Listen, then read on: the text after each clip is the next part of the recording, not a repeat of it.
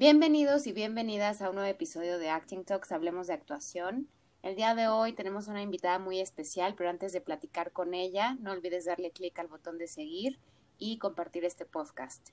Hoy tenemos como invitada a Mariana Lafón. Ella es actriz mexicana, egresada de la maestría en Performance Acting de Mount View Academy of Dramatic Arts en Londres, Reino Unido, y de la licenciatura en Teatro y Actuación de la Universidad Anáhuac, México como actriz ha participado en festivales nacionales e internacionales como Festival Internacional de Teatro Universitario UNAM, Ciclo de la Academia al Escenario IMBA, Fiesta de Fuego, Festival del Caribe, del Caribe perdón, en Cuba, así como el New York Musical Theater Festival.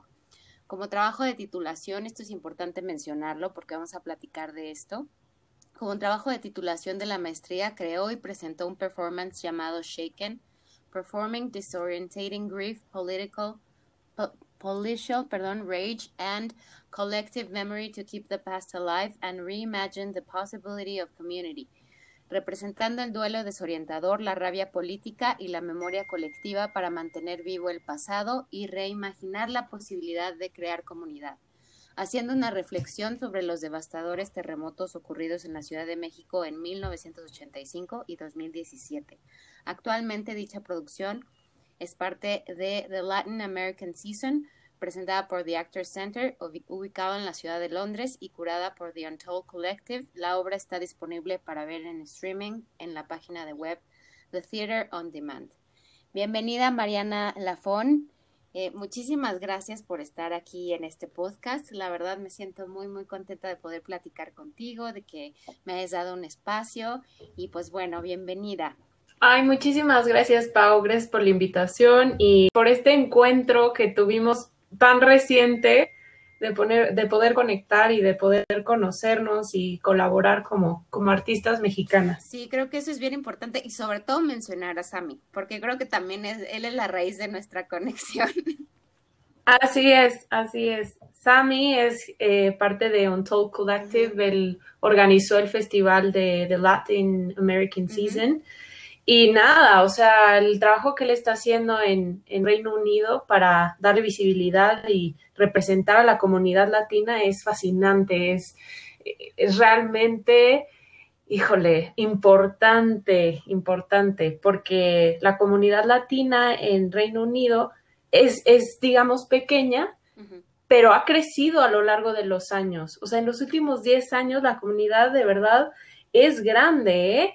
Eh, yo que estuve allá, vi, conocí a muchísimos latinoamericanos y efectivamente es raro verte representado, ¿no? Eh, encontrarte con un personaje en teatro, en tele, en cine británico, es, es difícil y creo que van para allá, ¿no? O sea, la industria en Reino Unido sí se está enfocando en representar a todo tipo de personas, pero es algo que va a tomar ¿no? Varios años. Y creo que el esfuerzo que hace Sami y Daniela eh, es valiosísimo, valiosísimo y que ayuda a que se acelere más el, proceso. Exactamente, yo, yo estoy de acuerdo con ello y justo hoy vamos a platicar de eso, de tu experiencia y el tema también que vamos a abordar es la importancia de mirar, apoyar y apostar hacia nuevos talentos y proyectos independientes en México, que creo que habemos y bueno, y sobre todo tú que eres mi, esta, eres mi invitada, perdón,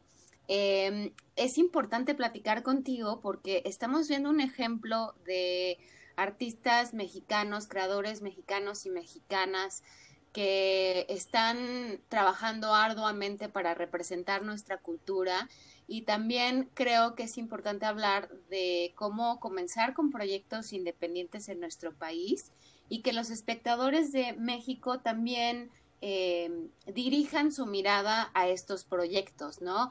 Creo que es una oportunidad para eh, encauzar, para invitar a mirar de vez en cuando en donde no están los medios de comunicación presentes. Entonces, creo que si tú tienes muchísimas herramientas que me gustaría mucho que nos compartieras acerca de cómo iniciar un proyecto independiente, de cómo aprendiste que es importante em, comenzar este proceso, cómo lo podemos hacer y bueno, lo que quieras aportar, aquí este es el espacio y con mucho gusto nos gustaría mucho escuchar tu, tu visión y tu experiencia. Sí, muchas gracias. Pues em, empezó en la licenciatura de teatro y actuación en la Universidad de Anáhuac. Ellos tienen un programa bastante completo que además de darte las herramientas para tener una técnica actoral este, fuerte, también te dan eh, otras materias como iluminación, escenografía, eh, vestuario, producción, te dan dirección y ya hacia el final de, de, tu carrera puedes elegir tu especialidad. La mía es dirección escénica, eh, pero la verdad es que nos prepararon muy bien para hacer nuestros propios proyectos y eso es lo que más le agradezco a la universidad porque nos hizo artistas que no están esperando la llamada. ¿No? No están esperando que de la nada te llames y ya tienes tu papel. No, sino que eh, tú te hagas tu propio trabajo. Y eso me parece importantísimo y algo que no muchas escuelas de actuación en México tienen, ¿no? O sea, te dan unos entrenamientos brutales, increíbles, eh, pero no te especializan para eh, presentar carpetas, que es lo que piden todas las convocatorias, ¿no? O sea, el FONCA, el IMBA, todos piden la carpeta. Entonces, algo que agradezco mucho es que nos dieron materias en las que nos hacían hacer las carpetas completas de nuestros proyectos. Incluso hicimos toda la carpeta y todo el proceso de producción de nuestra obra final, que era la casa de Bernarda Alba, y la presentamos en la capilla.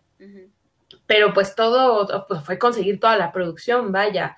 eh, pero eso nos preparó a todos, porque después de la carrera yo me junté con algunos compañeros de la universidad y produjimos en, en, en el Lucerna, en microteatro, en el Hostal Regina, eh, en la teatrería Crímenes del Corazón con el maestro Alejandro Vélez. O sea, no nos esperamos a que nos llamara absolutamente nadie, sino que nos pusimos a apostarle a nuestro propio trabajo y a proyectos que incluso comenzamos en la universidad. Uh -huh. eh, de hecho, para una de mis materias, eh, tenía que presentar un, un, proyecto y como si yo tuviera mi propia productora. Uh -huh. Y en ese momento estaba trabajando con el maestro Alejandro Vélez. Primero fui su asistente, asistente de dirección en Contracciones, que se presentó en el Teatro, Orient en el, teatro el Granero, uh -huh. en el Centro Cultural del Bosque. Y después él tenía otro proyecto llamado Neva, del chileno Guillermo Calderón, y él estaba buscando quién la produjera y le dije, maestro, yo, uh -huh. yo por favor, yo la quiero producir, le juro que yo puedo.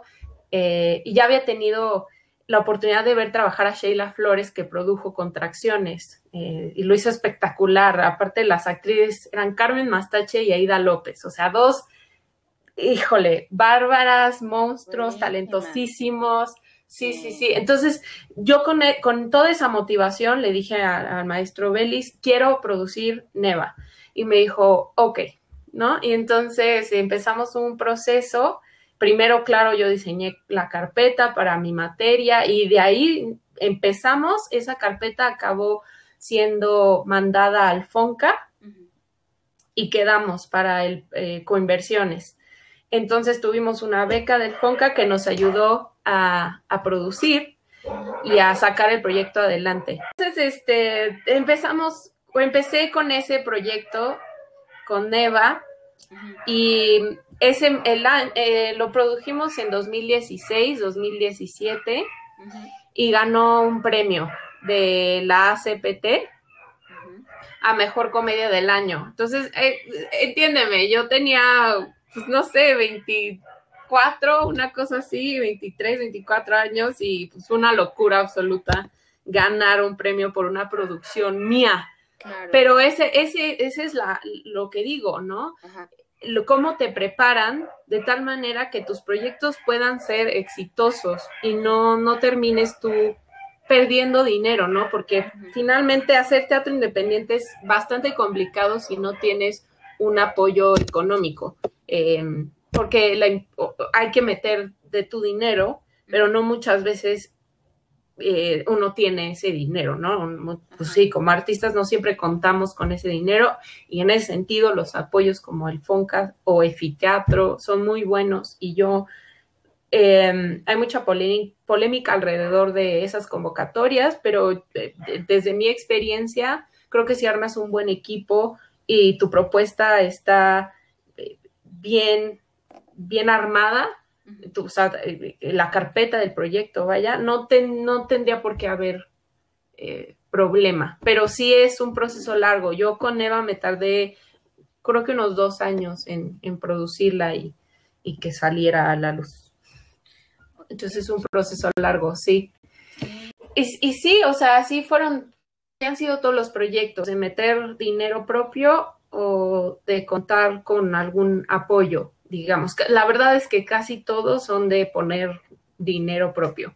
Esa es la verdad sobre el teatro es un riesgo, es una apuesta que tiene que hacer si quiere, si uno quiere sacar sus propios proyectos, pero sobre todo si quiere sacar proyectos de calidad, ¿no? Eh, de calidad que quizá sean tan comerciales, pero que sí tienen un contenido valioso. Eh, sí. Sí, justo, justo eso es que comentas de que es un contenido valioso es muy importante. Y recuerdo mucho que platicamos acerca de que estás promoviendo algo que tiene que ver con tu propósito y es una oportunidad de darte a conocer de la manera en que tú quieres ser visto, ¿no? O conocido con proyectos que te interesan. Exactamente, exactamente. Creo que es una gran oportunidad para que el mismo artista se presente como se quiere presentar a la industria, ¿no? O sea, quizás yo no hubiera tenido oportunidad de, ser Lenny Magrath, que es eh, de la obra Crímenes del Corazón, un texto americano de Beth Henley. Quizás a mí nunca me hubieran dado ese papel, ¿no?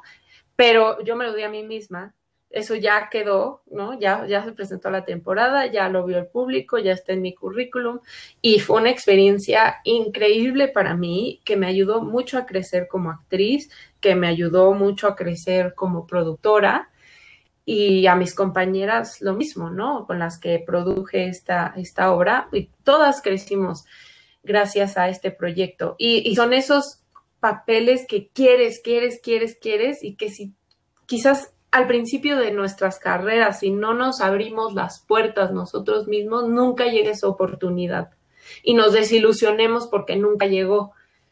En cambio, qué bonito verlo desde, desde otra perspectiva, desde el yo me puedo generar esa oportunidad, yo me puedo presentar como yo me veo a mí mismo y como yo sé, o, sea, las capacidades que yo sé que tengo las puedo demostrar. Y para mí creo que eso fue Shaken, ¿no? Eh, hacia allá iba, con todo. No, está eh, hacia allá iba, pero sí, Shaken es un proyecto que yo inicié em, en mi maestría. Ellos apuestan también de tu propio trabajo, por hacer tu propio espectáculo, para, para darte a conocer, para presentarte a la industria. Em, creo que es algo que en Inglaterra no hay una división, o sea, no, ellos no ven como teatro independiente. Eso, esa división existe en México, pero no existe en Inglaterra. O sea, es teatro de calidad y punto, ¿no? O quizás haya West End y Off West End, pero no hay, no hay esta separación entre, ah, si lo hace o Cesa o Go Producciones es de calidad y si lo hago yo en mi casa, entonces ya es independiente y quizás eso signifique menos público y menos calidad.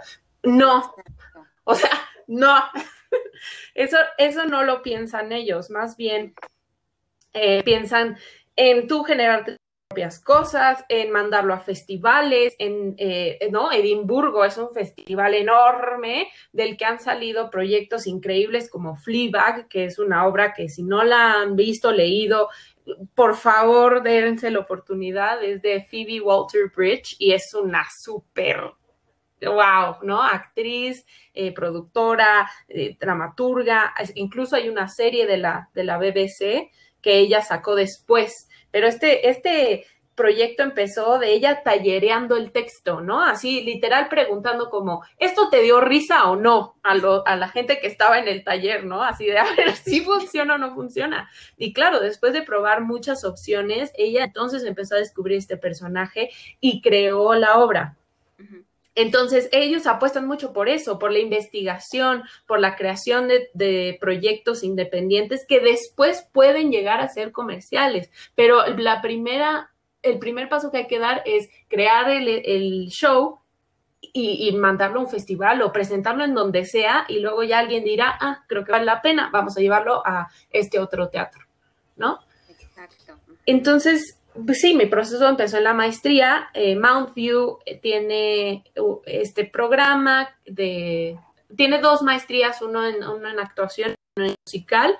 Los dos tenemos que al final del curso una tesis y un show de 45 minutos que tú tienes que dirigir, producir, eh, por todo, ¿no? O sea, actuar, absolutamente todo lo tienes que hacer tú y creo que para los que no habían tenido esa experiencia, es extraordinario y te ayuda a volverte activo y a no esperar, como ya dije varias veces. Y para mí, que ya había tenido experiencia, fue un...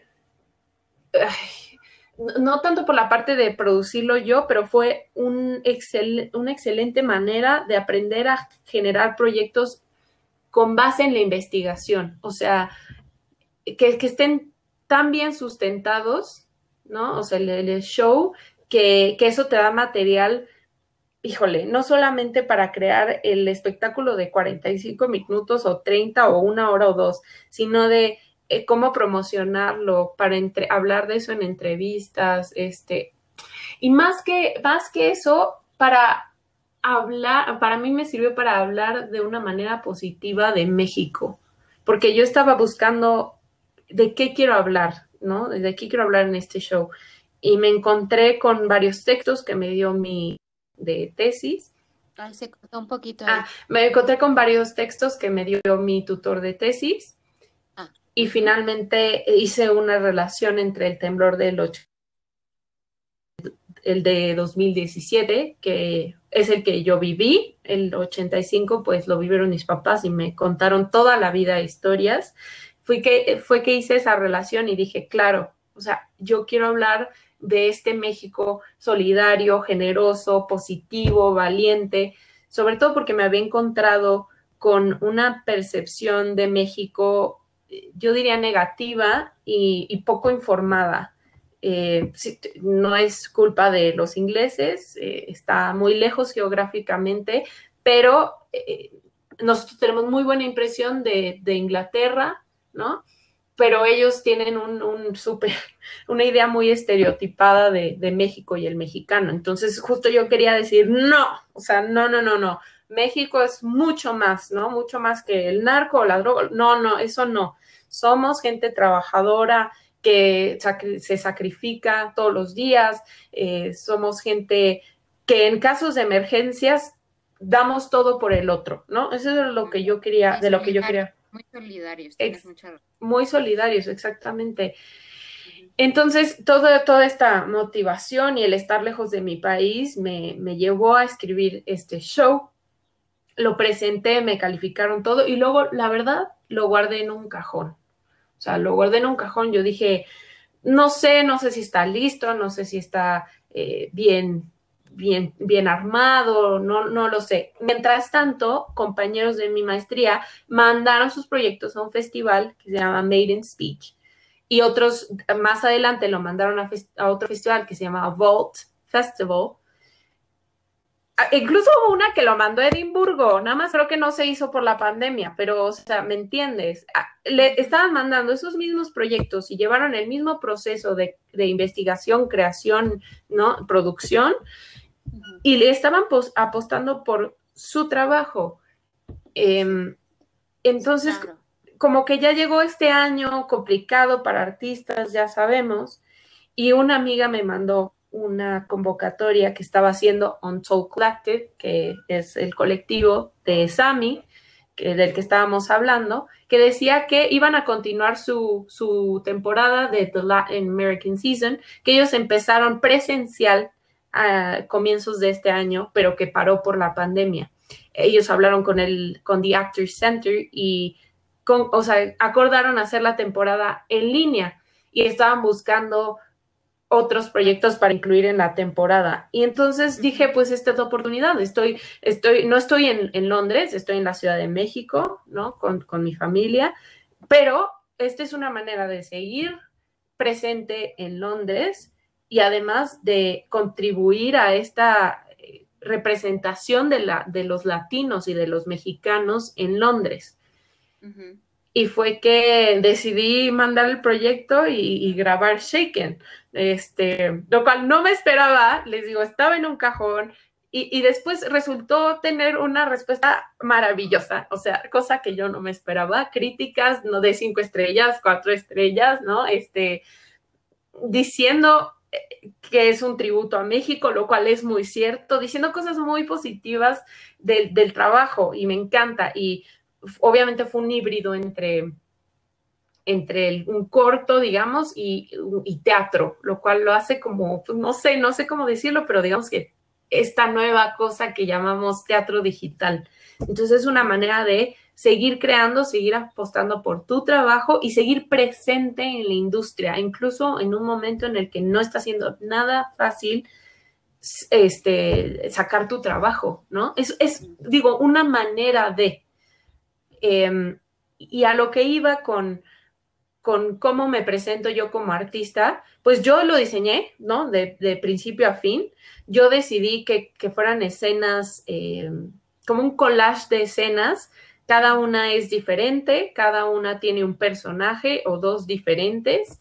Todo lo hago yo. ¿Y qué estoy haciendo ahí? Presentarme como una actriz versátil que no nada más puede hacer eh, un proyecto unipersonal, sino que puede hacer varios personajes, puedo hacer distintos acentos porque estoy presentando como variaciones del acento mexicano en inglés estoy hablando en mi idioma, estoy cantando en mi idioma, estoy bailando eh, eh, regional. Entonces también, o sea, presento diversas facetas de mí como artista, cosa que rara vez vas a poder encontrar en una obra de teatro, este, porque generalmente te dan un personaje, ¿no? En estos textos clásicos eh, que, se apegan a, algo ya escrito, pues sí, o sea, te, dan un personaje y ese lo desarrollas. Pero esta posibilidad de hacer varios personajes y de demostrar en poco tiempo todo lo que sabes hacer o mucho de lo que sabes hacer, pues es una oportunidad que, es, que es absolutamente única y que pues generalmente solo te la puedes dar tú, ¿no?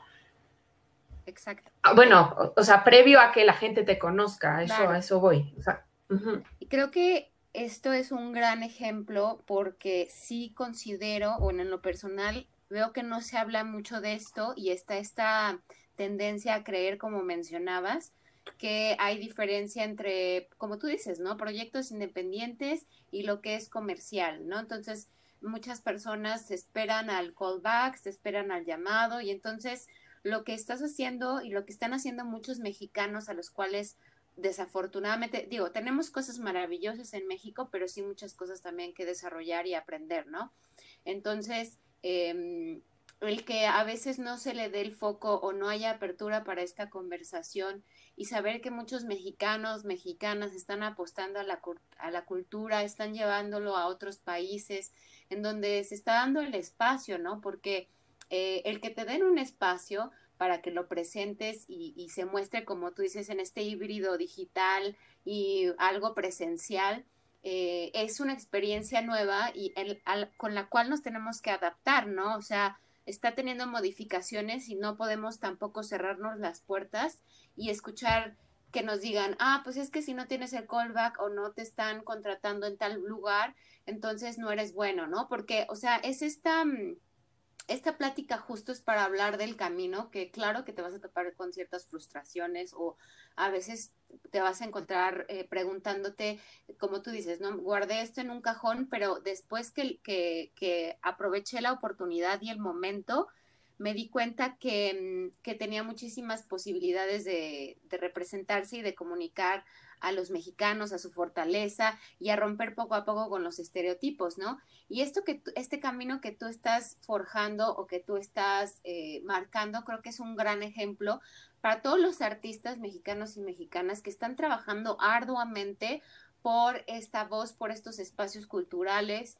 Y eh, sin duda creo que Shaken es un gran ejemplo tanto en estética visual, yo, yo que tuve la oportunidad de, verlo en línea, creo que tiene, eh, como tú dices, ¿no? Tiene una versatilidad, eh, tienes versatilidad en personajes, tienes propuestas frescas, tienes una crítica social, ¿no? Muy, muy acertada y, este, y con tintes y, y, ¿cómo se dice?, matices que te llevan a una reflexión, pero también a involucrarte emocionalmente con la cultura, con la solidaridad, con la capacidad del mexicano para hablar, aunque sea con cierto acento o, o, que no tenga esa facilidad o claridad. Pones el ejemplo de los que pronuncian muy bien, de los que se escucha este acento latino, como tú explicabas, ¿no? Pero creo que es una gran oportunidad para los que se sienten frustrados en la actualidad y, luchar por, por ese espacio y saber que es una prioridad la cultura. Y, por ejemplo, ahora que están habiendo, habiendo tantos recortes este, culturales y que ahora recientemente la, la noticia de que están desactivando a colectivos artísticos, creo que esto que nos brindas es un gran ejemplo de perseverancia y un gran ejemplo de unirnos y exigir, por ejemplo, que, que la cultura están apostando eh, de más países y nuestro país tiene que abrirse a que es teatro de calidad, eh, o sea, las propuestas que, aquí consideramos independientes, ¿no? Pero que sí es importante hacer valer nuestra voz y comunicar a la sociedad que estos proyectos no son independientes, sino que deben de formar parte de la cultura y del día a día de, de nuestra cultura, de nuestra sociedad y saber que no es una aportación, ¿sabes? O sea, entiendo que a veces se maneja como como creo que ahora tenemos que fomentar en nuestra cultura, bueno, sí, en, en esta asistencia al teatro y a las obras, que debe de haber una estabilidad también económica, que debemos de luchar por este significado y este propósito para volverlo parte mucho más cotidiana de nuestra realidad. Entonces creo que muchos apuestan para, tenemos mucha apertura en teatros, tenemos mucha apertura del FONCA, pero ahora, por ejemplo, con esta nueva noticia de que están desactivando eh, colectivos artísticos, creo que esta experiencia que nos compartes es súper, súper vital y da muchísima ilusión, da muchísima esperanza de saber que sí vale la pena, aunque a veces sientas que sabes que ya te gastaste todo tu dinero en esta propuesta, que te veas como justo justo en salario, ¿no? Porque pasa, entonces tú dices, ching, ¿qué estoy haciendo? Pero sin duda, si tienen las herramientas, sí tener ese empuje, o sea, sí tener este ejemplo que nos muestras con, con, con este montaje que realizaste con Shaker, creo que es es una de las cosas por las cuales yo quise invitarte a este podcast, porque tenemos que desprogramar ciertas cosas que nos han dicho, ¿no? Esta esperada al casting, esta fila al casting, este, tomar como verdaderas las críticas de los que, entre comillas, pues tienen e, ese presupuesto para los proyectos, ¿no? O las plataformas este, más populares.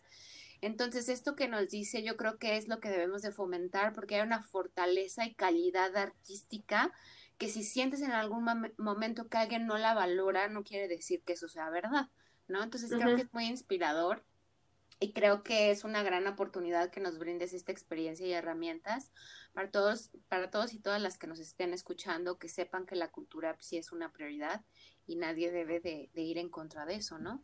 Absolutamente, eh, coincido. Lo único que puedo decir en cuanto a las decisiones que está tomando el gobierno es que me parece muy triste que no se le apueste más a la cultura.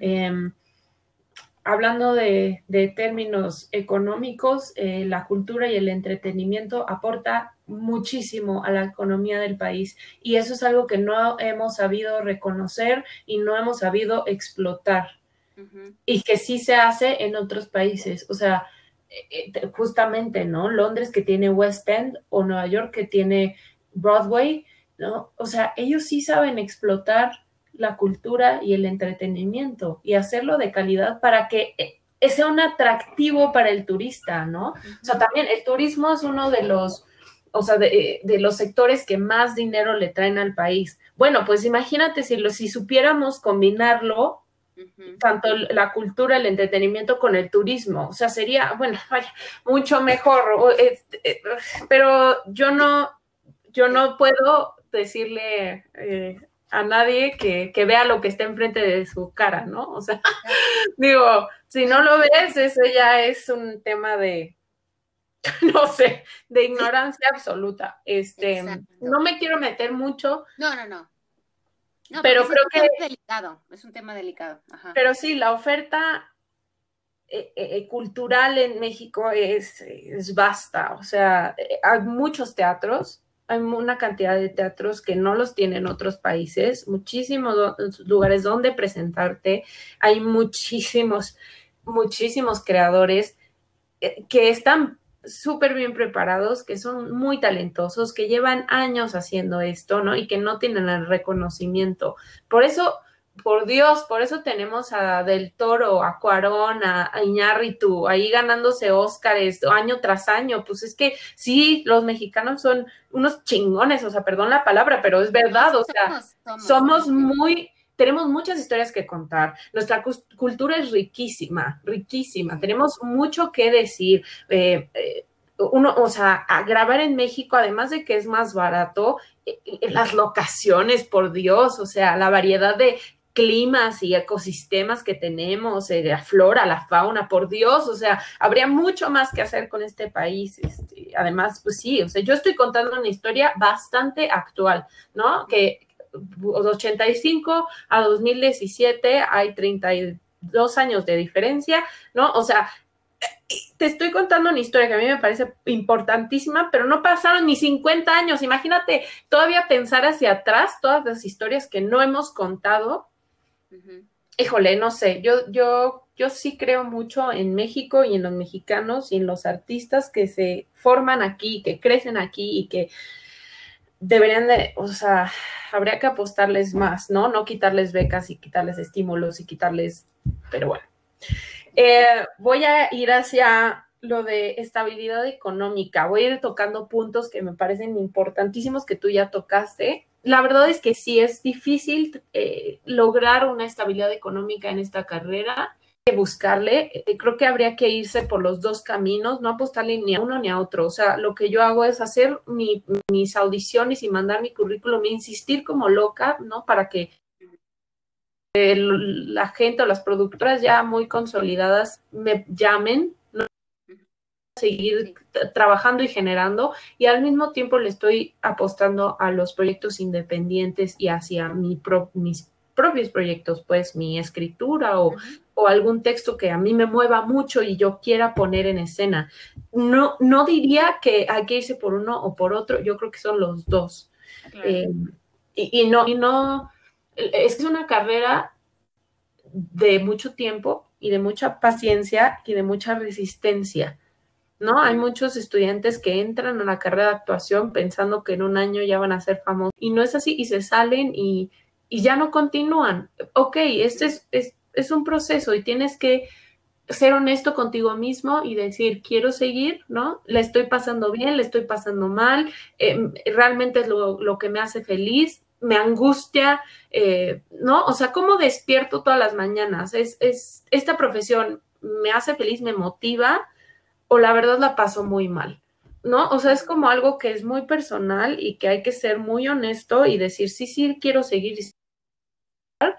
Eh, o, o, de plano, pues ya busco otra cosa pero es una búsqueda personal porque ninguna carrera es igual a la otra. O sea, cada quien tiene su propio camino, nadie va a tener los mismos proyectos que tú, a nadie le van a dar exactamente los mismos personajes que a ti, o sea, nadie tiene una carrera igual a la otra y eso es lo complicado de esta profesión.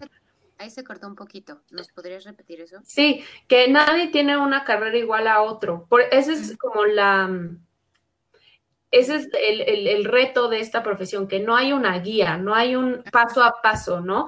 Hoy, le, hoy mando mi currículum a TV Azteca, mañana ya me dan el papel y el tercer día le hablo a Cuarón. O sea, no, ¿no? O sea, es, un proceso mucho más lento em, y como te digo, de mucha resistencia y de mucha paciencia.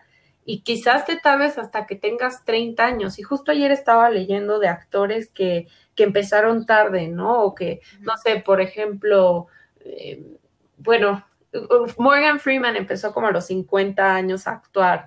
Uh, Melissa McCarthy, que es una super comediante, ella igual tenía como veintitantos, dijo, ah, cuando cumpla 30, o sea, si no me han dado algo, me voy, ya sabes, me retiro, adiós, mundo cruel. Y bueno, una semana antes de su cumpleaños número 30, la, le llamaron para grabar Gilmore, Gilmore Girls. Oh, eso es muy difícil. Pero sí, eh, esa es una serie de eh, comedia eh, americana y de ahí despegó su carrera. Pero realmente cuando tuvo fama fue hasta el 2011 que hizo una película que se llamaba Bridesmaids. O sea, ¿me ah, entiendes? Se, tardó un, buen, se tardó un buen, pero el chiste es seguir insistiendo. Obviamente hay casos de gente que muy joven eh, llega a la fama o tiene proyectos increíbles, pero también pues llevan un poco de más tiempo. O sea, eh, el chiste es que si tú empiezas a cierta edad, dale un tiempo, o sea, dale unos años, no, no te rindas tan fácil, ¿sabes? Vas a encontrar la oportunidad. Y otra cosa que quería mencionar relacionada a la estabilidad económica es que la verdad, sobre todo con proyectos independientes, muchas veces la ganancia no es económica. La ganancia puede ser de, de darte a conocer, ¿no? La, la, ganancia puede ser de crear contactos, de relacionarte con otros artistas que después te llamen otros proyectos, eso también, o sea, es, es networking, es este currículum, ¿no? Me presenté en este teatro, en este festival, en este eh, lugar, eh, con este texto, ¿no? Que a mí en especial me fascinan los textos americanos y los textos ingleses de teatro contemporáneo, o sea, me parece fascinante. Todo lo que hacen, todo lo que sacan. Eh, por ejemplo, en, en, Londres está el Royal Court y ellos tienen un programa para escritores jóvenes de todo el mundo, ¿eh? Admitan, admiten a gente de todo el mundo.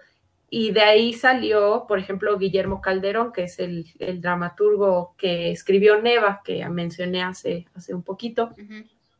Y, pues sí, o sea, le apuestan a talentos de todo el mundo para que saquen textos y escriban cosas nuevas, cosa que no existe en México y que me encantaría que existiera, porque hay muy buena dramaturgia mexicana.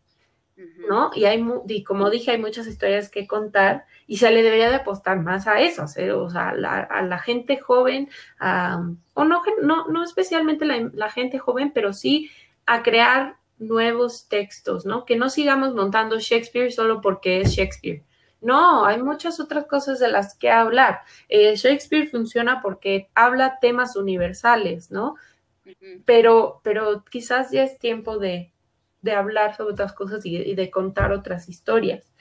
Eh, quizás a la par o quizás no. De hecho, tuve una conversación con, con Enrique Singer, el director de la Compañía Nacional de Teatro, y él mencionaba que, pues él ahorita dirigiendo la, la Compañía Nacional, se tiene que enfocar en textos clásicos y en textos mexicanos, ¿no? No, no se puede salir mucho de, del, del canon. Que eso me parece terrorífico, pero al mismo tiempo lo entiendo, ¿no? O sea, está bien, o sea, justo mi maestría tuvimos una, una clase que cuestionábamos el canon, porque el canon incluye casi siempre puros textos de gente blanca, hombres blancos, y entonces eh, es muy importante ya romper eso, ¿no? sí, wow, Chekhov, y wow, Shakespeare, y wow, ¿no? Todos, Ibsen, por ejemplo, Sí, sí, grandes. Bueno, a mí te encanta Ibsen, ¿eh? Pero sí tienes toda la razón. Grandes, grandes. No estoy diciendo, no los estoy demeritando, son no, grandes, no, no, no, no, Pero, pero, pero, al mismo tiempo ya, ya, estuvo, ya cada uno ya, ya estamos, claro, ya hay una transformación y ya hay que adaptarnos a, a, lo que nos exige esta era, ¿no? Exactamente. Y a visibilizar a nuevos talentos, como tú dices. Nuevos talentos y, y, la representación de, de, todas las culturas que hay y todos los tipos de pieles que hay, y todos los tipos de religiones, de, ¿no? Que hay, o sea, ya es tiempo de dejar de representar a rusos en México, ¿no? O sea, digo, a ver, te digo que lo entiendo y me encantan los textos, no tanto. pero qué, qué, qué, afán, ¿no? De, de presentar textos que no le hablan al pueblo, mexicano, o no directamente, o sea, sí le pueden hablar porque eh, muchos textos hablan de temas universales y todos nos podemos identificar, pero, pero vaya, o sea, eh, también habría que que le hablen directamente al pueblo de México, porque finalmente lo que queremos es acercar a los públicos, ¿no?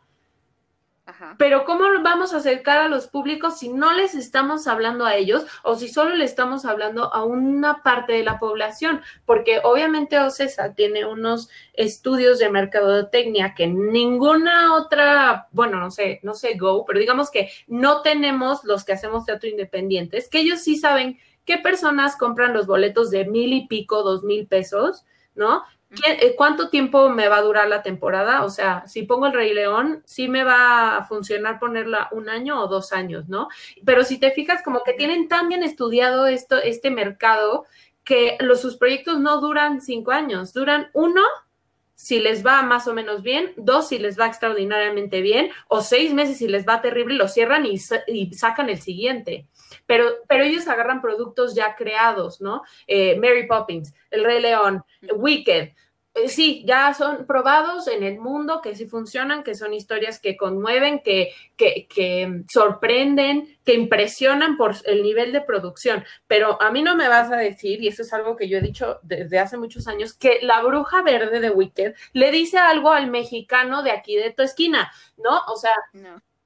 No, es una historia padrísima, ¿no? Mágica y que, y si eres afortunado de ir a verla, increíble, ¿no? O sea, seguramente te la vas a pasar muy, muy bien, pero no creo que sea una historia que genere un diálogo o que nos deje algo a nosotros los mexicanos y, o que nos motive a nada, ¿no? O sea, a transformar nuestra sociedad o a tomar decisiones o a cuestionarnos a nuestro gobierno, cuestionar nuestra forma de vivir. Em, ni que nos aporte nada como histórico, ni, no sé, no sé, o sea, por eso es importante estos, otros proyectos independientes que sí le apuestan a hablarle directamente a su público y que están creados para generar diálogo, ¿no?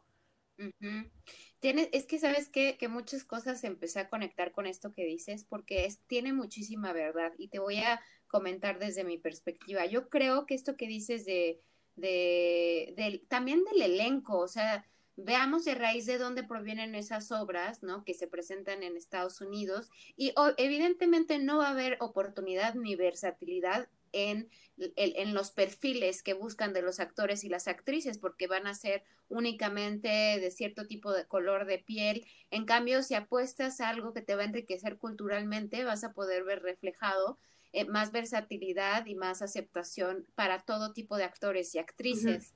¿no? Entonces, como que también hace que sea clasista el que nos estemos basando únicamente en adaptaciones y textos anglosajones, ¿no? Entonces también reduces eh, la apertura en castings y todo a, un círculo cerrado o a perfiles muy este, inclinados hacia, hacia este perfil eh, extranjero. Así es. Entonces, eso es, eso no lo había, fíjate que me pusiste a reflexionar en eso, y sí están muy reducidas las, las opciones.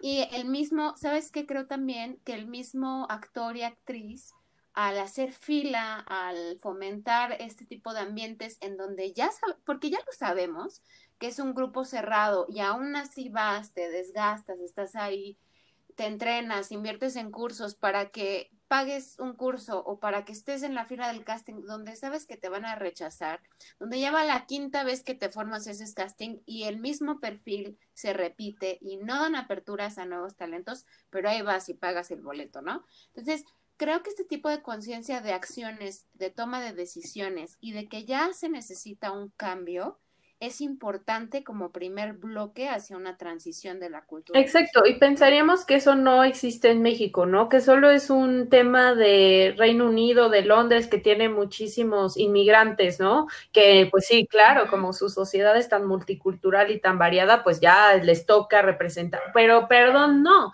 aquí también tenemos, eh, eh, como te mencionaba, eh, la comunidad afroamericana, afromexicana, perdón, ¿no? O sea, que casi no la vemos, o pues toda la gente extranjera que viene aquí a trabajar y que finalmente se establece y tiene una familia, o sea, quizás no, no lo vemos o, o lo queremos negar, pero pues aquí también hay muchos, muchas personas que representar, ¿no? O sea, perdón, pero toda la comunidad indígena O sea, no, estuvieron antes que nosotros, o sea, a ver, no nosotros, sino de que digo, estuvieron antes que los españoles, ¿no? y, y, sí, apostamos más por, por representar, pues, otro tipo de, de textos, como dices, otro tipo de, de, discursos. Em, por eso yo creo que... Eh, sí, o sea, por eso, no sé, películas como, como Roma son tan importantes, ¿no? Eh, e, esta, esta aparición de Yalitza y de cómo se está eh, desenvolviendo en la industria de Hollywood y cómo está representando a nuestro país, me parece muy valioso. Y, y, aquí, pues la destruyeron al principio, ¿no? La criticaron a más no poder por su tipo de piel, porque no es actriz, porque no tiene la formación, porque no sé qué, ¿qué más te da? O sea, ya Lisa, perdón, no te está quitando el papel. O sea, no, no te está quitando nada, al contrario, está sumando, está visibilizando lo que es México, que es una combinación de todo, porque finalmente somos un país que fue colonizado. O sea, yo tengo amigas que tienen todos tipos de perfiles, ¿no? O sea, no, yo no podría encerrar al mexicano en un solo tipo de nada. Entonces, es importante que haya más historias y más, eh, sí, o sea, que se represente mejor a todos, a todos tipos de personas, no nada más al, al bonito o a la bonita, ¿no? Este, eso me parece muy importante. Y hablando de proyectos independientes, quería mencionar Mendoza. Mendoza es una adaptación de Macbeth. O sea, si ya, si ya vas a otra vez a reciclar Shakespeare, haz lo que hicieron ellos. Me parece que la compañía se llama Los Colochos. Em, y, y, este proyecto Mendoza es una adaptación de Macbeth, pero hacia la Revolución Mexicana. Y es extraordinaria y han tenido giras por toda Europa y por las México y creo que también se fueron hacia Latinoamérica, pero si alguna vez la vuelven a presentar o si se da la oportunidad de que la pongan en streaming o algo, se las recomiendo muchísimo. Ellos son una compañía que le apostó a una buena, extraordinaria, yo diría, adaptación de Shakespeare, que sí la hace contemporánea, que sí la hace eh, como cercana al público mexicano y que le apuesta a nuevos talentos. O sea, hay muchos que, con los que, muchos del elenco o los conozco porque los he visto o colaboré con ellos alguna vez o fueron maestros míos en la universidad, pero todos son como talentos desconocidos que me parece que deberían de ser mucho más conocidos porque el trabajo y la calidad de ese proyecto es increíble. Y la verdad yo creo que lo han reconocido más fuera del país que dentro del país, lo cual me parece un poco preocupante, pero, pero bueno, lo dejo ahí. Se llama Mendoza, adaptación de Macbeth, para quien pueda o quiera eh, revisarlo. Este, también quería, quería decir, tú, eh, tú, tú, me dices, es muy valioso lo que hiciste con Shaken, de esta parte de denuncia, de que nos, que nos pones a reflexionar sobre el gobierno y sobre cómo responde ante las crisis. Sí, sí, sí, y, y quiero o sea, quiero recalcar que todo eso es por la investigación. O sea, yo no estoy haciendo nada en casi todo el show lo único que hago es presentar las cosas como fueron. O sea, agarro historias reales, ¿no? El, discurso que dio de la Madrid en el 85, ahí está, está adaptado a una escena em, en que hay un diálogo entre el presidente y un voluntario. Eh, la historia de Dolores es real, la historia del hombre que era más pequeño y se metió, se metió entre las grietas para salvar gente es real. Eh, ¿no? O sea, la respuesta que tuvo la sociedad, tanto en el 85 como en 2017, yo no estoy exagerando, fue real, o sea, la gente se desbordaba por ayudar, o sea, tan así fue que en 2017 decían, ya no, o sea, ya por favor, ya váyanse a sus casas, ya no necesitábamos más gente, ¿no? O sea, de toda la gente que de verdad quería hacer algo. Em, entonces, todo eso son em, cosas reales está basado en la investigación y por eso digo que es tan importante. Em, me decías, ¿cómo, ¿cómo empezar un proceso para hacer un proyecto, ¿no? Un, proyecto independiente. Yo diría que una muy buena manera es empezar a escribir desde la investigación. Eh, o otra es desde tus experiencias personales, desde lo que has vivido, desde lo que quieres contar. Esas dos, o sea, pero si, si lo vas a hacer con investigación, meterte a full a que la investigación sí sea precisa, ¿no? Porque finalmente eso sí te lo pueden cuestionar y el, el público eh, quizás lo vivió, ¿no? Y puede verlo y decir, uy, no sé, no, no, no sé si pasó así. En cambio, yo me, me apegué tanto a los hechos que lo, estaba viendo con mi abuela y estaba la parte justo del presidente y se voltea y me dice, sí dijo eso. Y yo como, sí, abuela, sí, sí lo dijo. No, y me decía, no, es que así fue, así, así, eso exactamente dijo eso. Y yo, sí, sí, abuela, claro. porque finalmente estás hablando de algo importante, ¿no? Importante para tu país y, real. Entonces no hay, no hay que traicionar.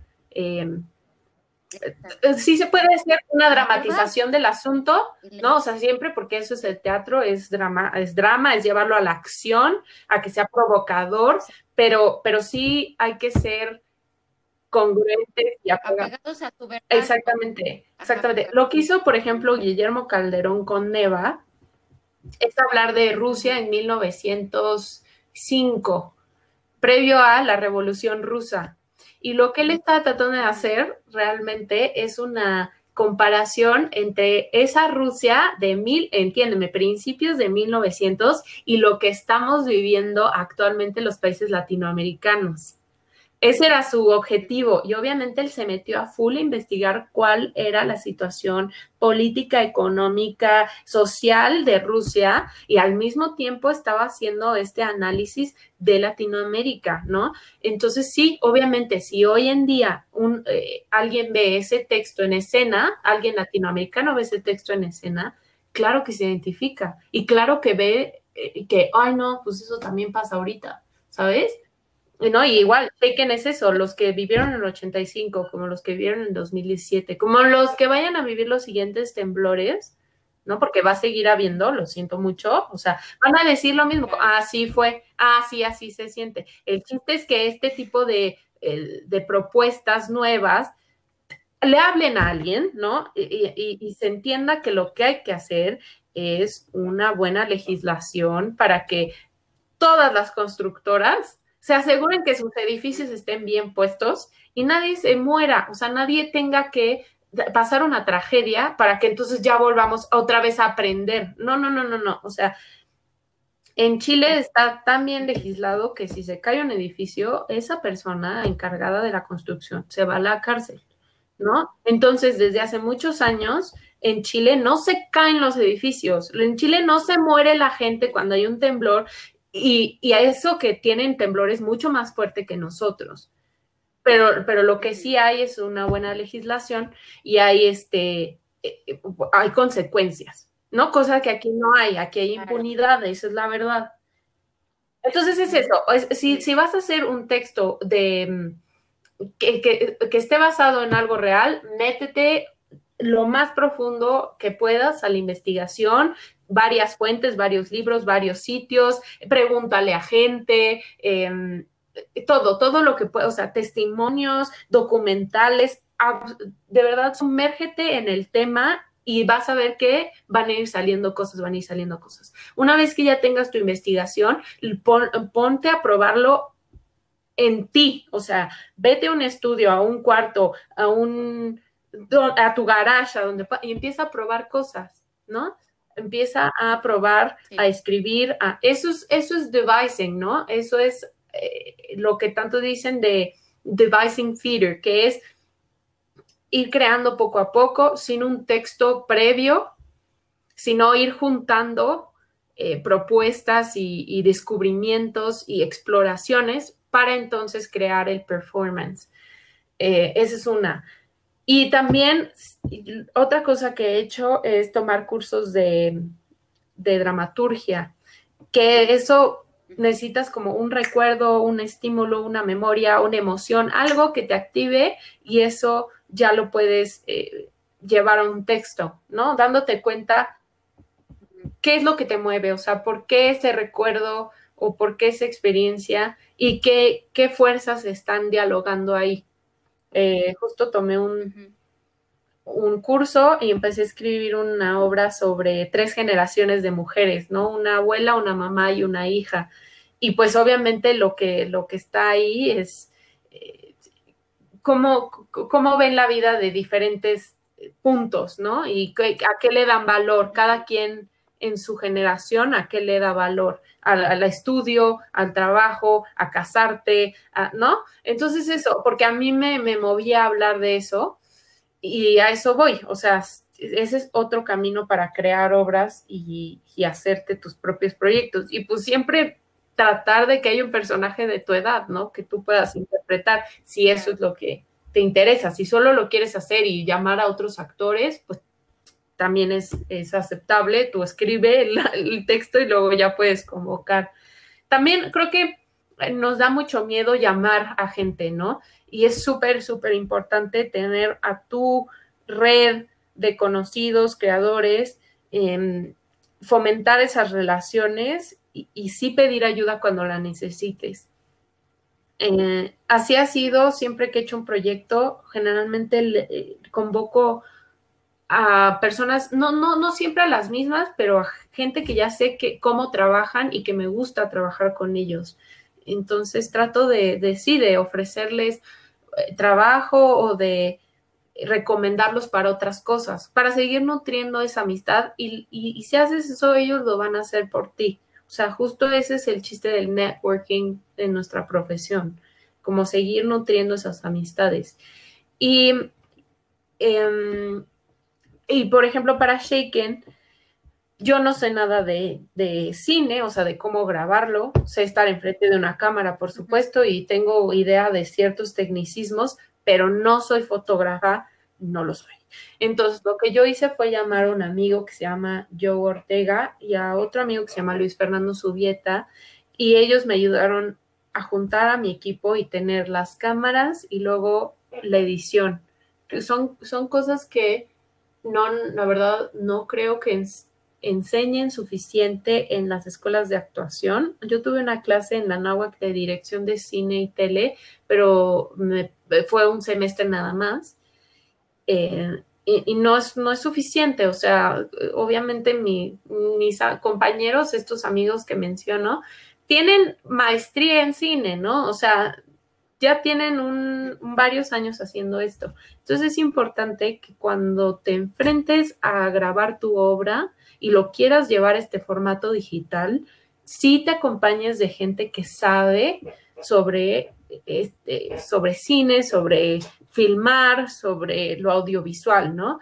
Aquí también tuve que integrar gente que sabía de sonido directo, Jerry Berumen, que me ayudó a, grabar todo el sonido limpio, limpio y bien en, en el set y luego tuve a Felipe Moraita ayudándome en diseño sonoro y en, y en el mix, o sea, todo, ¿no? Ya, ya editando el audio para que igual quedara lo más limpio posible y meterle música y, o, tal efecto, ¿no? De repente.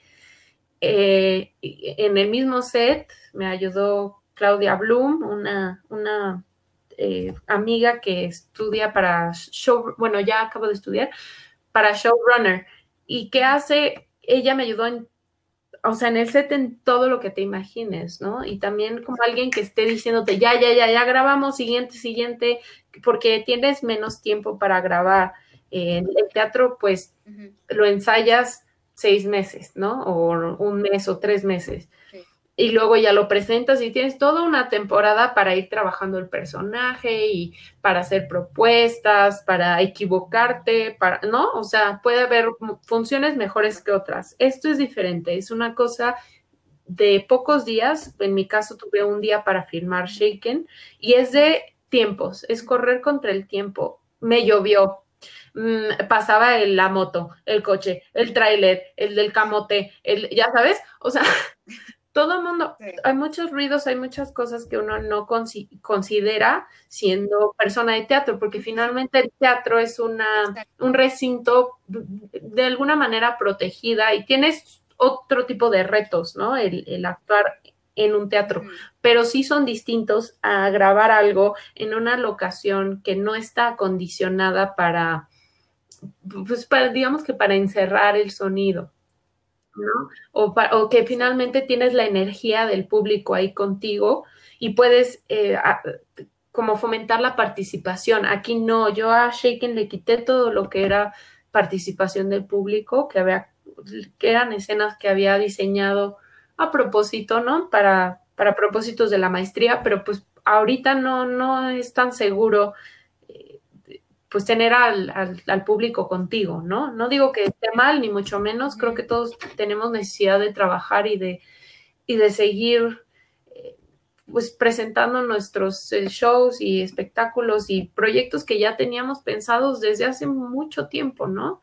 O sea, lo entiendo la necesidad del gremio por, por presentar sus proyectos, pero no creo que sea lo más seguro en este momento por el aumento de casos que ha habido, ¿no? O sea, me baso en lo que está pasando, no, no hay nada más.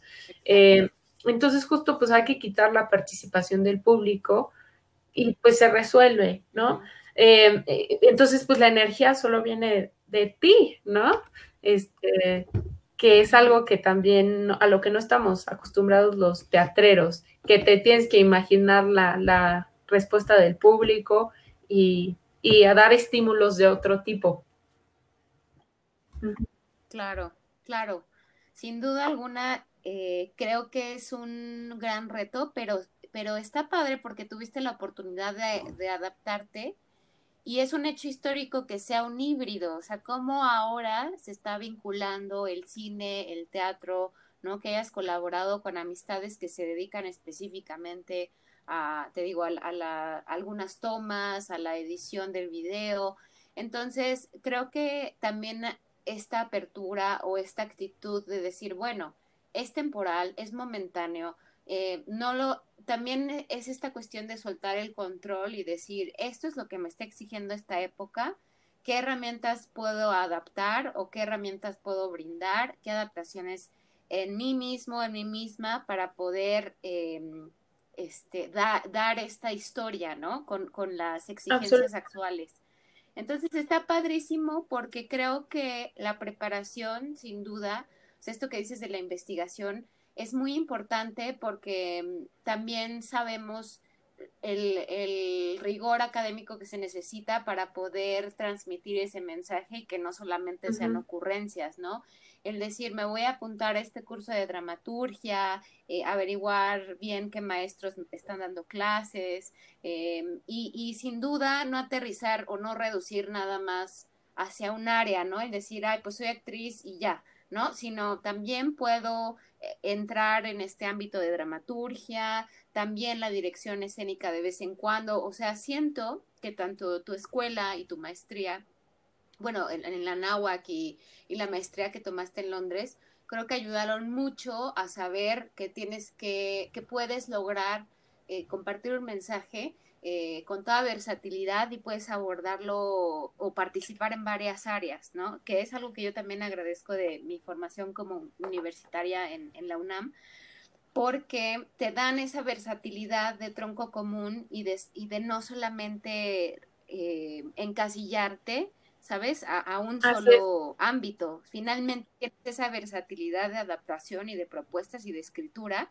pero la cuestión aquí es si darle la responsabilidad y la dedicación a cada... Sí, no descartar que todas las ideas y propuestas son valiosas. O sea, efectivamente, si tomas este curso o tienes esta idea, yo, yo los motivaría a escribirla y, y, en, en, dado caso desarrollarla, porque como fue Shaken, o sea, quizás yo lo yo lo guardé en un cajón, pero cuando lo saqué ya era un proyecto que ya estaba diseñado, listo, o sea, eh, me avisaron a principios de octubre que sí, que sí era, podía ser parte de la temporada y que adelante con el proyecto y tenía que entregarlo ya editado, subtítulos con todo el 30 de octubre. O sea, eso fue un mes para producirlo todo, ¿no? Entonces tuve dos semanas para ensayar, lo grabé un domingo, un fin de semana, luego tuvo, no sé, una semana el editor y luego se fue a sonido a que diseñaran el, todo, la música, todo,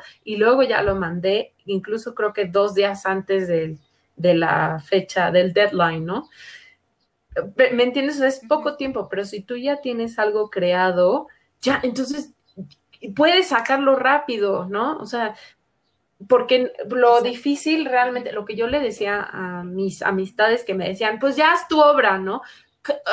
Que eso yo no, nunca lo he entendido, ¿no? Haz tu obra, pues ¿cuál, no? ¿Cómo? Y les decía, sí, pero es que si yo quiero hacer un texto nuevo, eh, tengo que tener un director, em, el texto, un elenco, eh, o sea, conseguir toda la producción, el vestuario, ponerlo en un teatro, ya sabes, como que es mucho esfuerzo. Creo que no mucha gente sabe todo el esfuerzo que hay detrás de la producción de una obra. O sea, te toma mucho tiempo. En cambio, si ya tienes algo más sencillo, em, ya escrito, ya quizás presentado, aunque sea una vez, es mucho más fácil decir, ok, ya lo voy a sacar y lo voy a adaptar.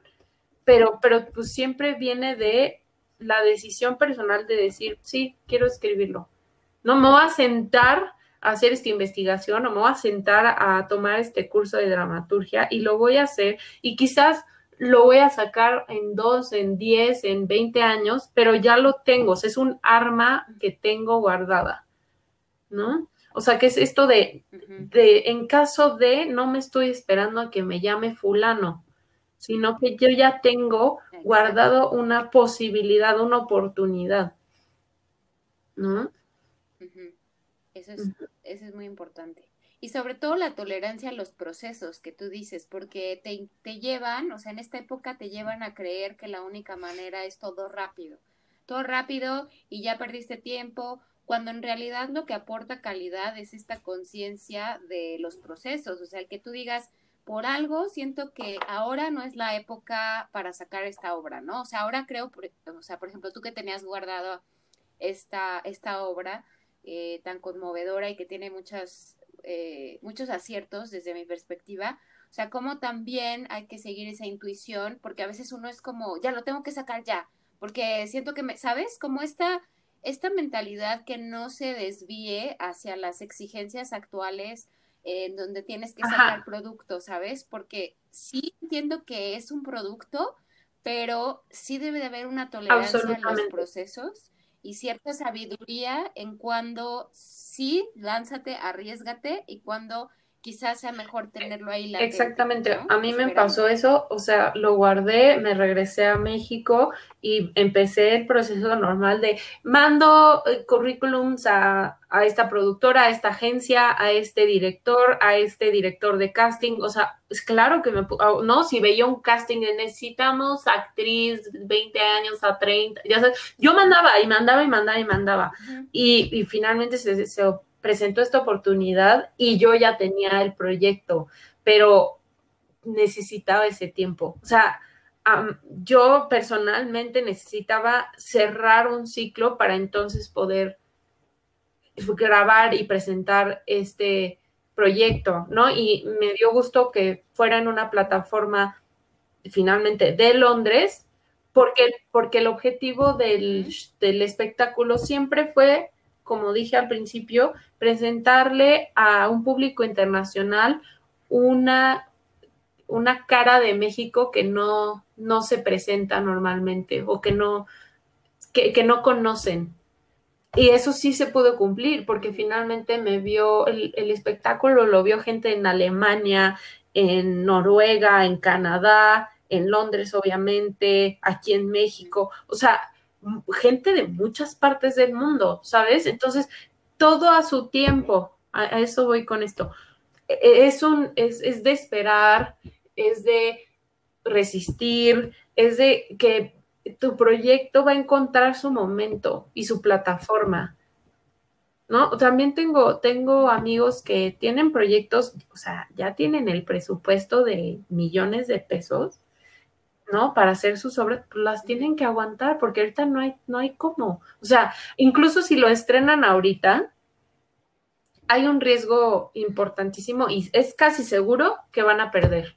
O sea, que no, no les va a dar ganancias, que no va a ir el público, porque pues yo hasta yo tengo miedo, ¿no? De ir al teatro. O sea, he, llegado a ir en, en ciertas ocasiones, pero me da me da miedo, ¿no? O sea, porque yo finalmente no quiero arriesgar a mi familia.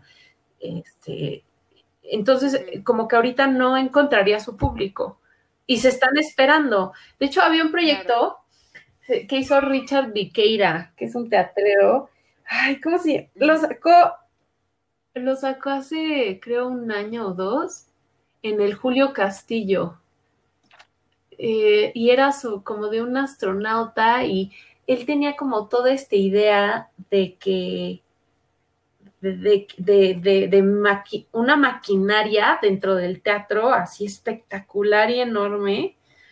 Y, él no quería presentarlo hasta que todo se, o sea, que él tuviera el presupuesto que necesitaba, que tuviera el teatro que necesitaba y que todo estuviera como él lo visualizó. Y mi punto con esto es que 12 años, 12 años se esperó para que el proyecto se pudiera presentar. ¿Me entiendes? Y esa es la paciencia que hay que tener. O sea, si tú ves tu proyecto de cierta manera y sabes que ahorita no puede ser así o no puede suceder, entonces dale tiempo. Y no está mal dedicarse a otra cosa mientras. Es que también eso es, eso hay que hablarlo y hay que decirlo entre la comunidad de, actores. Muchos se dedican a otra cosa. O sea, muchos son maestros, muchos venden productos, muchos eh, tienen trabajos en, no sé, eh, como community manager o, ¿sabes? No está mal tener otro trabajo. No está mal.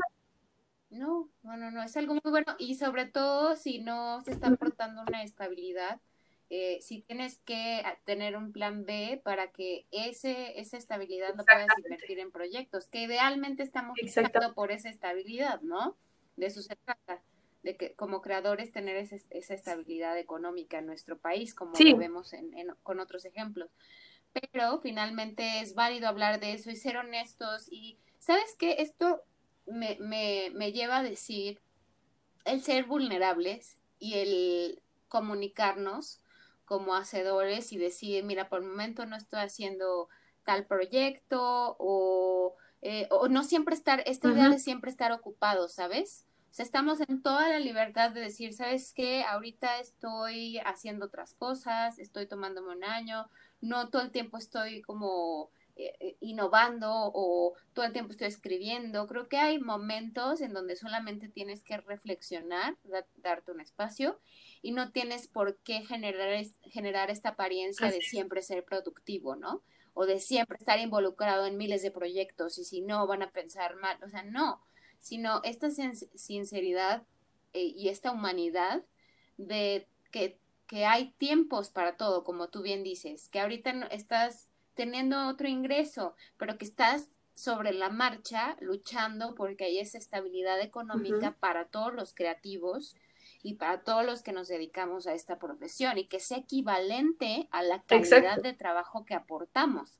Porque en eso sí, tampoco te voy a decir, ay, sí, todos merecen que les apuesten y que les pongan este, una cantidad monetaria estratosférica, ¿no?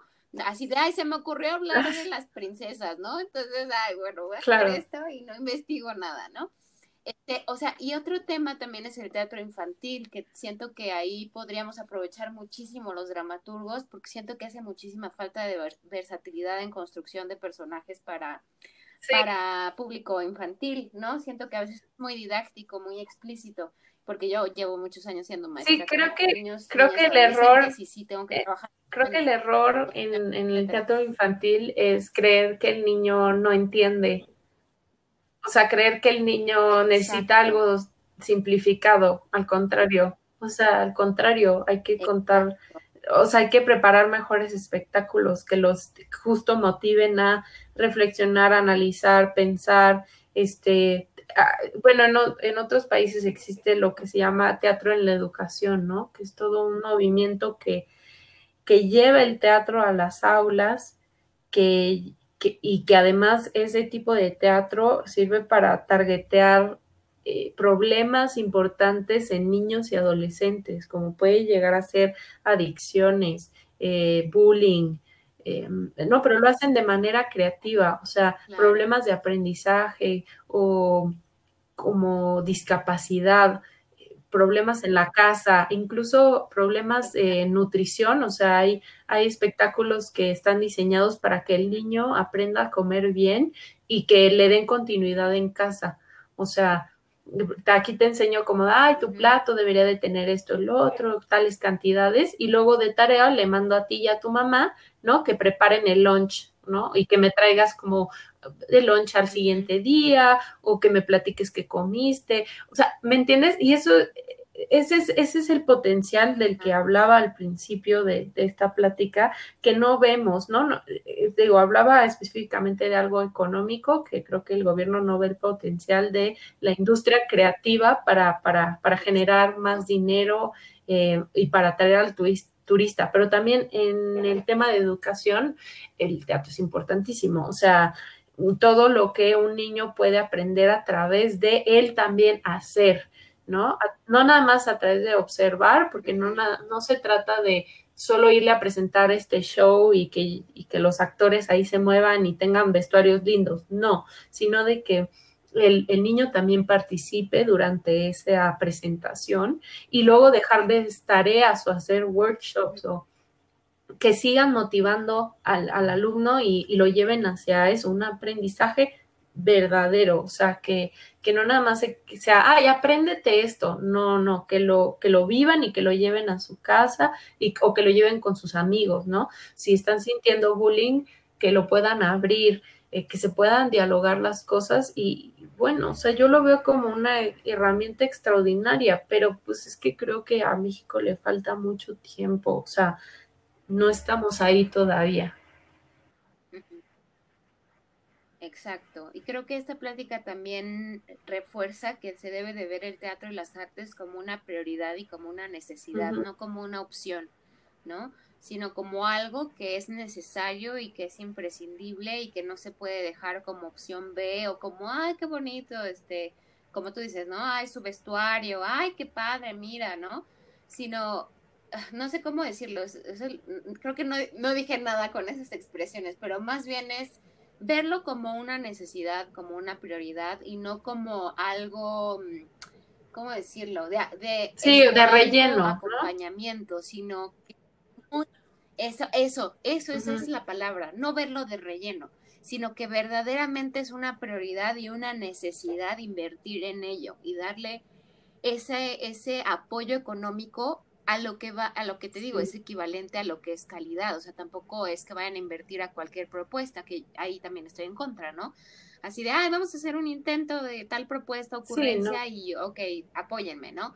Sino justo eh, hacer este filtro em, y no clasista, sino de que le den énfasis a la preparación académica, porque eso, esos hacedores que tienen calidad, compromiso, inversión, eh, pasión, van a brindar calidad y van a lograr un bien común que es Sí, y más allá de enriquecer eh, la cultura dentro de los estudiantes, ¿no? O sea, que conozcan más eh, obras o textos o de diferentes países y eso obviamente bueno, esta es mi experiencia como actriz, cada texto me hace viajar, ¿no? A diferentes épocas, a diferentes eh, países, contextos, momentos históricos. O sea, yo he aprendido más de, muchísimo de historia y muchísimo de otras culturas a través de textos, incluso de mi misma cultura, ¿no? De, eh, no sé, o sea, es un viaje, como digo, pero más allá de eso, hay que ver lo que le puede aportar al alumno, ¿no? Sobre todo a los niños y jóvenes es la confianza de pararte enfrente de la gente, ¿me entiendes? O sea, esta confianza de hablar en público, eh, tu capacidad de análisis es mucho mejor, eh, el entender símbolos, el entender eh, como, como la síntesis que hay que hacer cuando uno ve un espectáculo teatral escénico, ¿no?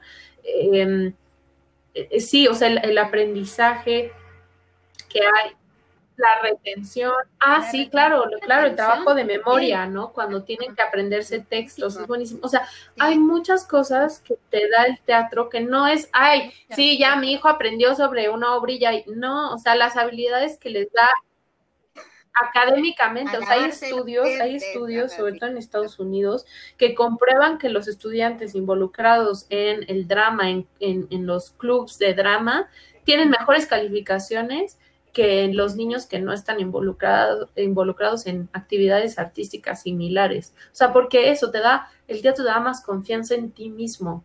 O sea, te enseña a, pararte confiadamente, ¿no? O sea, pies en la tierra, bien anclado y decir, aquí estoy, ¿no? Y estoy listo para afrontar cualquier reto. Y quizás esto me sienta expuesto, desnudo, vulnerable, pero, pero, pero eso me hace más fuerte, ¿no? Eso me hace mejor en, en otras materias, quizás. O sea, no sé, es, creo que, creo que en México solo se nos acercamos un poco con la oratoria, ¿no? Que hay cursos de oratoria, pero no, creo que eh, eh, una educación teatral sería eh, mucho más enriquecedora en ese sentido. Exacto, exacto, mucho más enriquecedora porque y con personas que, que, que nos dedicamos a ello, porque bueno, yo afortunadamente he tenido la oportunidad de, de hacerlo, pero sí noto mucho que hace falta, que hay una carencia en cómo se enseña el teatro o porque es un primer acercamiento y de pronto ves que solo es declamación, o sea, no es una interpretación como tal de los textos. Y los textos no tienen mucha, eh, pues sí, o sea, ¿cómo decirlo? Algunos no tienen esa versatilidad o esa, mm, ese, ese mensaje que, que llegue a ser universal sin ser didáctico, ¿no? Entonces sí vemos a que hacen teatro, las pastorelas, que, que creo que está muy bien. Corto. Pero sí se queda, yo considero, en un plano muy corto. Sin duda. Y en declamación, sin duda. O sea, ves a niños declamando y no tomando la experiencia. Sí, y de generar empatía, desde donde yo lo veo. O sea, también ha habido trabajos, eh, creo que igual, no, me acuerdo si fue en Estados Unidos o en Inglaterra, pero que el proyecto era que los de el último año, ¿no? De, le presentaron una obra a los de, no sé, pon tu sexto año y tercer año. Entonces los de sexto preparaban una obra sobre, creo que era bullying el tema, y se lo presentaban a sus compañeros de tercer año. Y lo que hacía eso es que generaba un diálogo entre los dos, ¿no? En los que los de tercer año, por fin, después de ver a sus compañeros decir como, el bullying existe y no está bien, ¿ya sabes? Entonces ya los de tercer año podían abrirse y decir, ay, pues yo sufro bullying, no le estoy pasando bien, este, tal y tal, ya sabes y lo, lo, están aprendiendo a través de sus compañeros y entonces ya los compañeros que tienen un poco más de experiencia pueden ayudarlos, o sea, ayudarlos y ayudarse también a ellos, ¿no? Es una oportunidad para ambos de hablar y de expresarse y de decir, no le estoy pasando bien, estos problemas hay en, en mi escuela o en mi casa, ayuda, ¿no? O sea, por, pero, pero si no generamos esos espacios, pues en qué momento el niño va a poder hablar de esto, ¿no? No, perdón, pero no muchos van a querer ir con la psicóloga de la escuela o no muchos van a querer abrirse con sus otros compañeros por temor a que el bullying incremente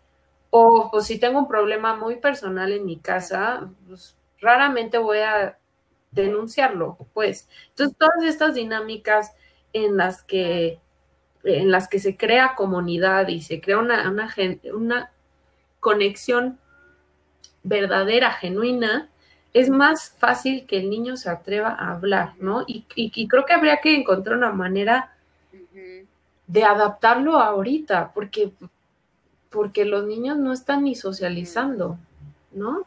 O sea, no, no, están ni viéndose en persona, como los niños ni siquiera están pudiendo socializar, ¿no? Los unos con los otros, tenerse en presente, yo le, diría a las escuelas, ¿no? ¿Cómo podemos integrar el, teatro en, igual de manera virtual o cómo hacer estas dinámicas entre eh, como los diferentes alumnos de diferentes grados para que haya una apertura. Ah, yo tengo una compañera que que, justo estaba presente cuando estaba dando una clase en un grupo así variado, de diferentes años, de diferentes eh, tipos de perfiles de alumno, y les puso una dinámica de qué superhéroe eres y qué le aportas a, los, a la sociedad, ¿no? Entonces, justo los niños se daban, se dieron la oportunidad de ver qué habilidades ellos tenían o qué le podían aportar al otro. No, pues yo soy una persona muy amistosa o yo soy muy alegre o a mí pues me importa mucho la, el otro, ¿no? mis compañeros. No sé, encontraban lo que tenían ellos para aportar y lo comparaban con su ideal de un superhéroe eh, y entonces como que se dan cuenta que finalmente no tienes que tener este superpoder de desaparecer o de correr rápido, no, que es un, que está más enfocado en ayudarnos los unos a los otros. Y, y, creo que esa, o sea, esta compañía se llama Ana Freeman y ella igualmente estudió teatro, es actriz, es directora y creo que lo hizo muy bien. Y si pudiera como seguir desarrollando este proyecto, a que ellos lo lleven hacia algo más... Eh, escénico, ¿no? Sería muy, muy interesante, es muy, muy, muy interesante. Y ya llevarlo después, ¿no? Cuando, cuando sea pertinente, llevarlo al aula y crear un espectáculo en el que los niños son los que crean el, el texto de qué significa ser un superhéroe en nuestra sociedad actual, qué enriquecedor. Y si luego lo llevamos a que se lo presenten a sus otros compañeros, incluso a los padres de familia, ¿no? Imagínate todo lo que puedes aprender de tu hijo. O sea, no sé qué tal si el hijo de verdad dice, es que yo mi superpoder es hacer amigos, pero pues no, no he podido.